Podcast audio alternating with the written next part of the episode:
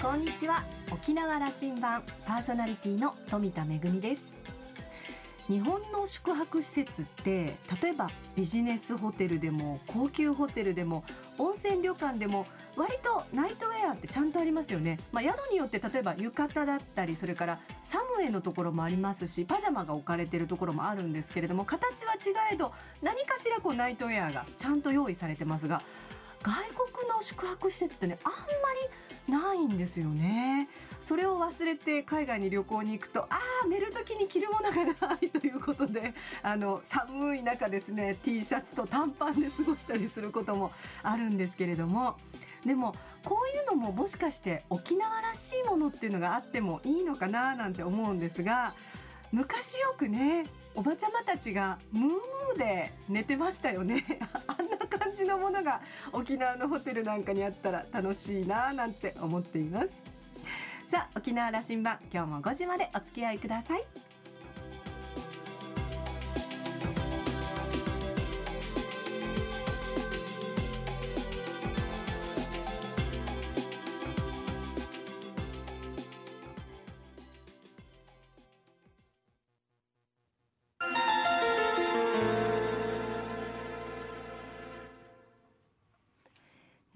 港のどこかにあると噂のコーラルラウンジ。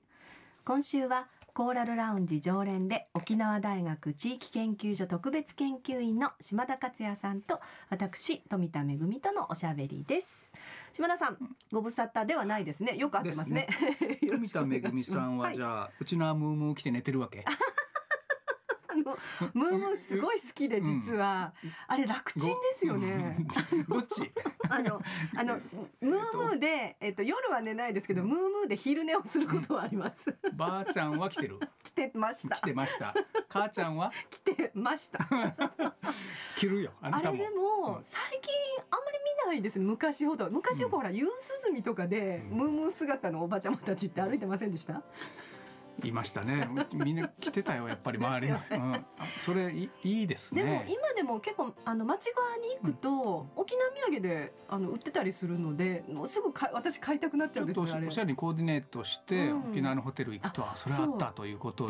にいいいいですね。なんかいいなと思うのでどっかでやってくれないかなと思ってるんですけど、かりゆしを入らした20年前みたいな感じで沖縄のホテルに行ったら、ムームーが着れると。あの海外のホテルは、はい、はい、あのと、基本的にパジャマは準備されていません。そうなんですよ。はい、忘れちゃうんですよね。日本はどこまでだからおもてなしかと優しいかですよね。本当に、どこ行ってもどんなにこう安いビジネスホテルでも割とちゃんとありますよね。うん、はい。あのそれから歯ブラシは基本的にあるけども、ね、ない、まあ、今ね最近増えてきてるんだけど海外でも、でも海外は本当石鹸だけのところが多いですよね。シャンプーリンスもないですし、はい、であのシャンプーリンスは大体一緒ね。あそうそう。いやそこまではいいんだけども そこまではいいんだけど体もこれで洗ってと。そうそうそうでしょ？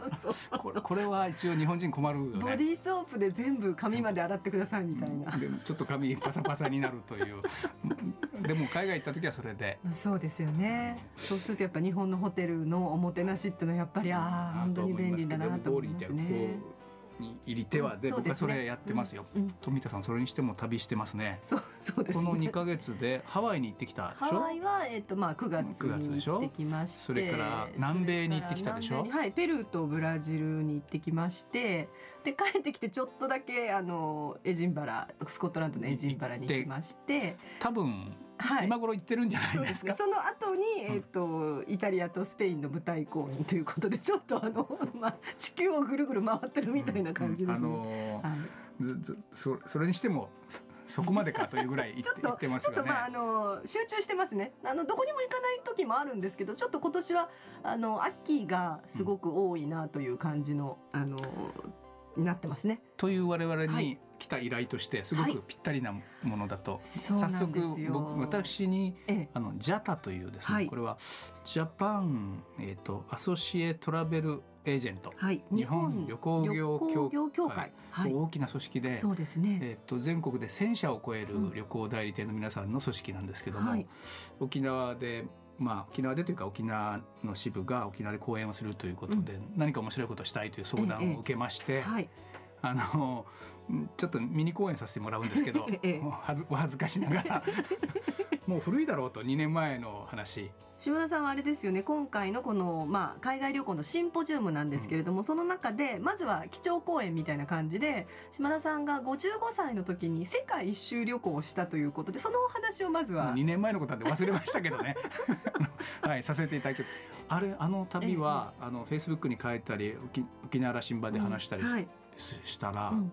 結構こう受けが良くて、ええ、なんかその後にありましたよセミナーみたいなものが、はい、二つほど、はい、あの講演呼ばれまして、ええ、でミニミニパーティーみたいなところにあって、うん、どうやっていくんだという話で、うん、なんでそんな2週間で世界一周できるんだという話とかをさせてもらうと、はい、それはあの人生にとってどういう意味があるんだと、うん、どどこまでも膨らませますからね話を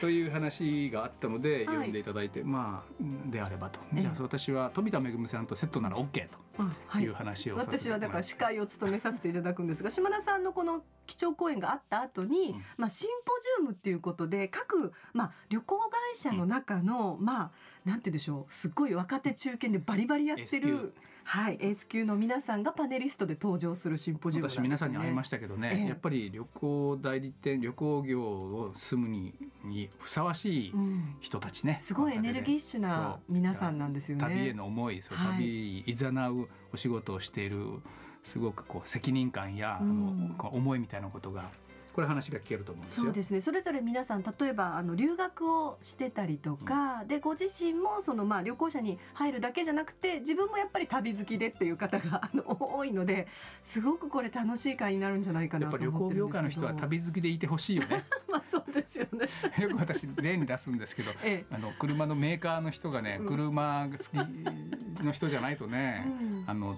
楽しくないわけですよ。だから、はい、もう自分も旅は好きなんだという人が、うん、まさにこれそういうシンポジウムになりますよ。皆さんだからそのお仕事だけじゃなくて、うん、プライベートでも旅をしてるっていうまあ皆さんなので、まああの普段例えば添乗員をされたり、それからまあ自分でそのまあお客様に手配する旅行以外に、まあ自分の持ってる本当に自分の興味のある情報みたいなのがたくさん出てくるんじゃないかなと思うので、私事前に資料を見させてもらいましたけどね、ええ、面白いよやっぱ。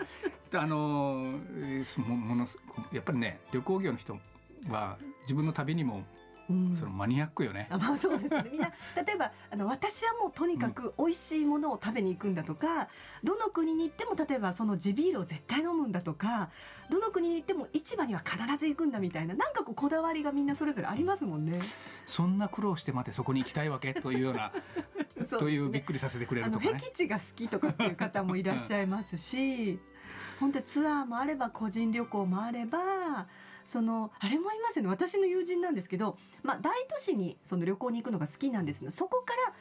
旅行に行った先で小旅行をするのが好きっていう友人がいるんですよ。だから必ず、まあ、ツアーで行こうが個人旅行で行こうが例えばパリに行ったらパリにまあ拠点はあるんですけども日帰り旅行でちょっと近郊のあんまりこう知られていない観光地みたいなところに足伸ばしたりつぶると見えてきただから那覇の国際通りで遊んでいながら、はい、次の日は八重瀬町に行ってみるかと、そうそうそう。シーサー見に行こうかとか。そうそう。いうこれ大事よねこれやっぱりあの、はい、旅の通の人たちは、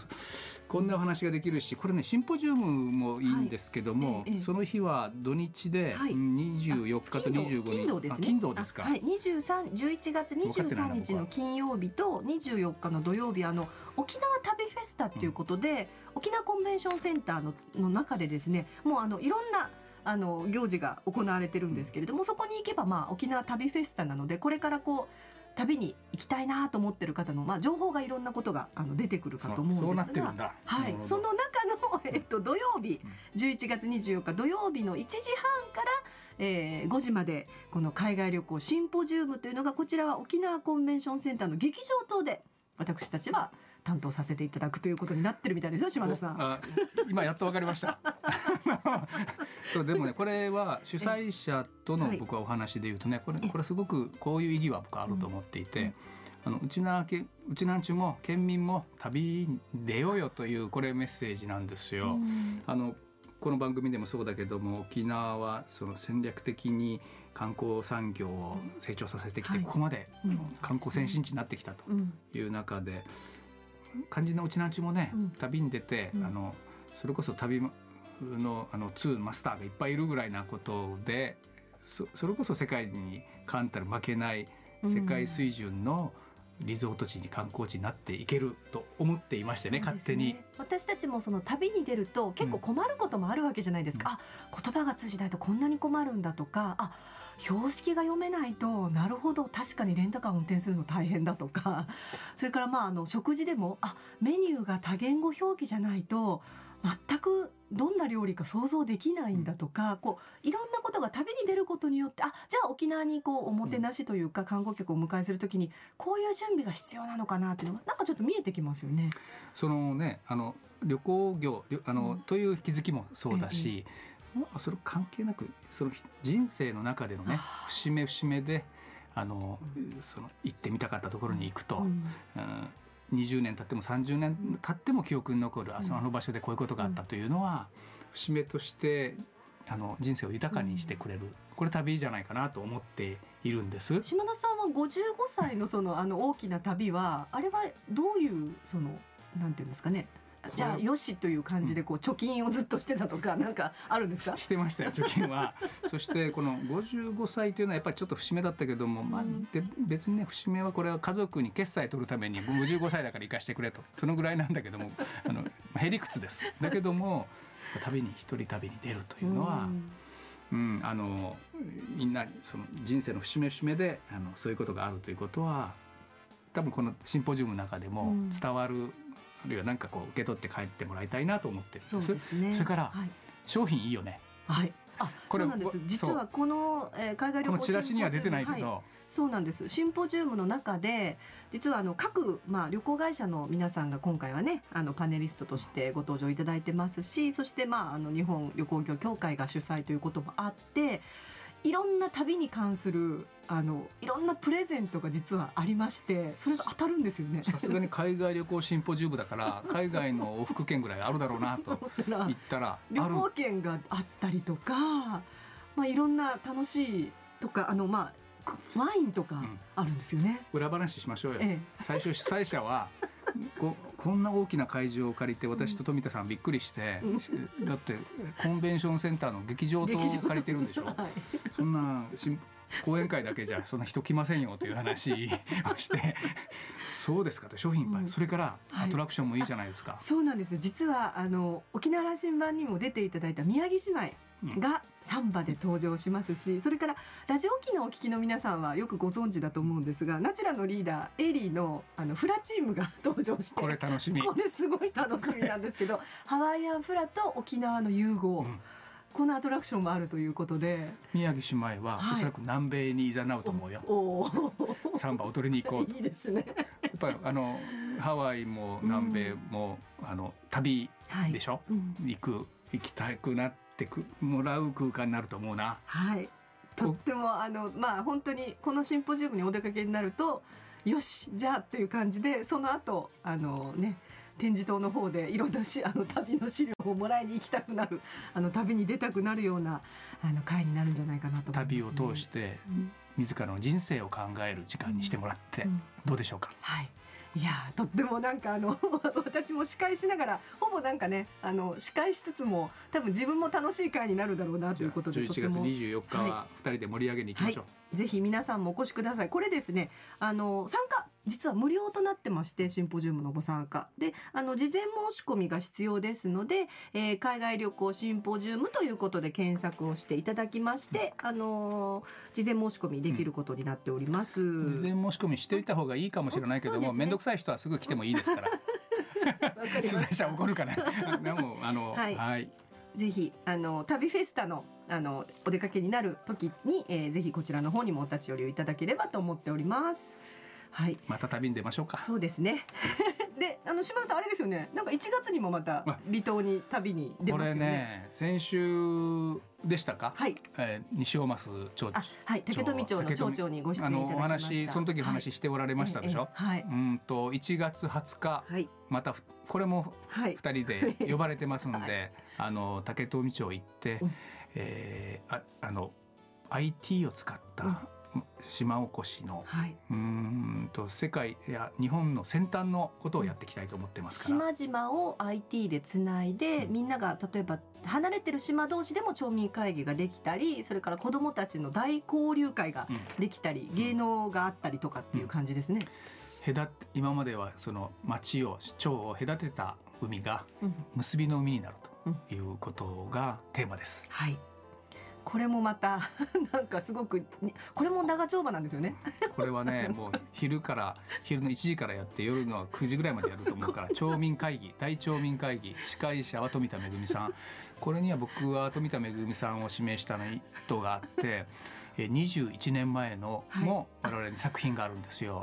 はい、えっ、と、ね、沖縄とともにマルチメディア時代へというタイトルをつけましたが、はい、あれもえっ、と25分20分ぐらいの番組になって、はい、IT えーと、情報化が進むとこういう沖縄社会ができるということを21年前に我々をこれでもあの頃まだ IT とかマルチメディアっていう言葉ってあんまりこう日常生活では使わなかったですよね。IT という言葉はまだなかったです。ですね。みんながマルチメディアと言い始めたぐらいでしたかね、はい、結構先端的なことをやってたんですよ、ね、我々は。そうですね。あれは実ははいあの映像がまだ残ってたりしますから YouTube に探すと富田恵さんで探すと出てくるんです20年前のあの約今可愛いんですよね。体重が半分の頃の私が出てまいりますので、うん、これだ OK が出たので、はい、あの見見たりしましたけど、はい、あのそういうまあでもね、あのまあ昔そのなんて言うんでしょうまあこういうことができたらいいなとか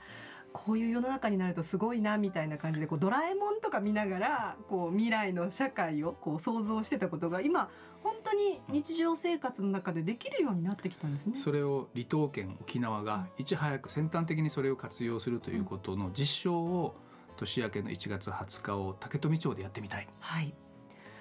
だからあれですねその距離があるとか海が隔ててるっていうことがもうあのあんまり関係なくなってきちゃうっていうことですよね。そうするとこうなんか沖縄のパワーみたいなものがなんかこうもっともっと出てくるなという感じがしますね。ねそしてそれそれがいち早く子どもたちにとっては、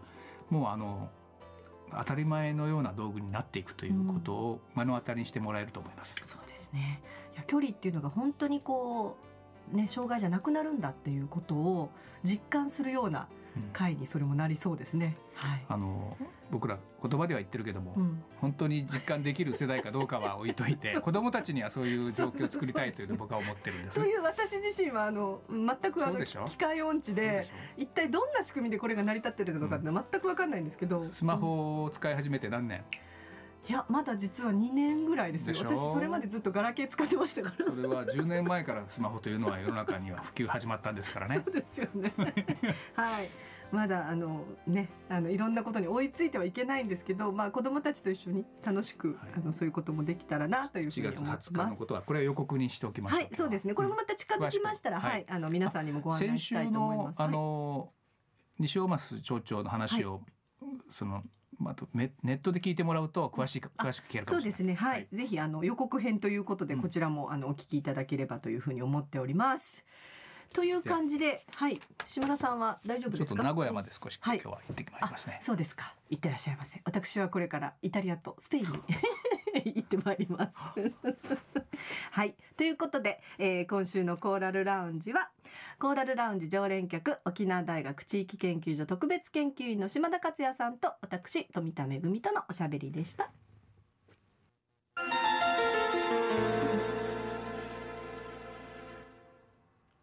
めぐみのあしゃぎだよりのコーナーです。皆さんは日頃のランチってどうしてますか？土日はお家で召し上がることも多いかもしれませんが、お仕事されてる方は月金は例えばお弁当だったり、会社の近くに食べに行ったりという方も多いかもしれません。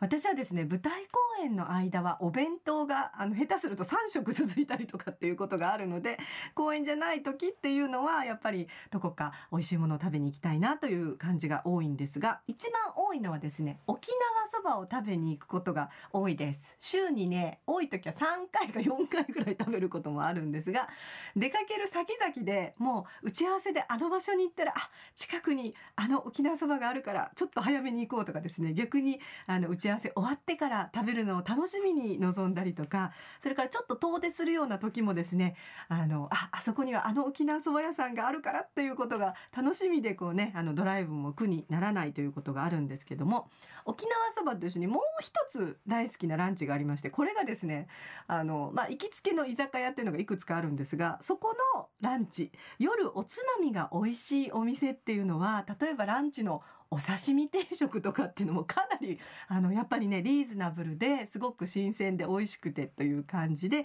あの楽しみなんですよね。先日行ったあのスコットランドのエジンバラの方ではやっぱり夜パブでそのビールとかスコッチウイスキーが美味しいところっていうのはランチもやっぱり美味しいみたいで例えばフィッシュチップスとかスープとかそれからですねまああのいろんなこうまああのその地方地方の名物料理っていうのがパブではあるようでそういったものも食べることができてとっても良かったなというふうに思います、えー、今日はねコーラルラウンジの方で旅のお話をしましたけれども旅の間のそういった食事も楽しみですよね。めぐみのあしゃぎだよりのコーナーでした。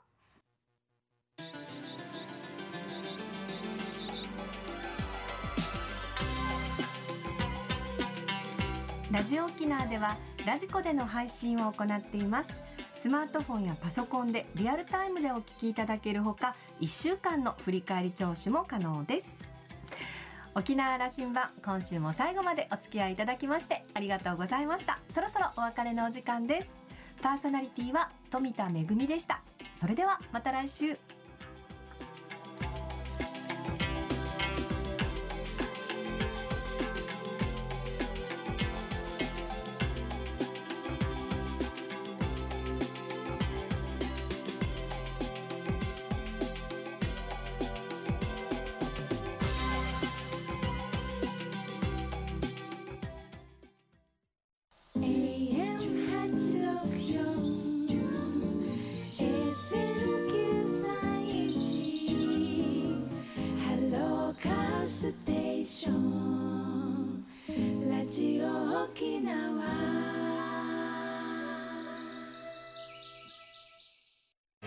広瀬すずです。同世代のあなたに伝えたい。一緒に行こう。仲のいい友達と。一緒に行こう。大切な恋人と。誰かと一緒なら助かる命も増えるから。そのつながりを命のつながりに初めての献血。ラブインアクション11月15日の木曜日はバルーン。T サージパラダイス。GoToMeToo の3番組がボージョレ・ヌーボースペシャル。イオン那覇店1階ウルクスクエアから公開生放送。T サージとグーミーの時間にはドリームバンブーとイードシのミニライブもあるよ。みんなで遊びに来てね。ボージョレ・ヌーボー。解禁。薬師丸ひろ子。5時をお知らせします。JOXR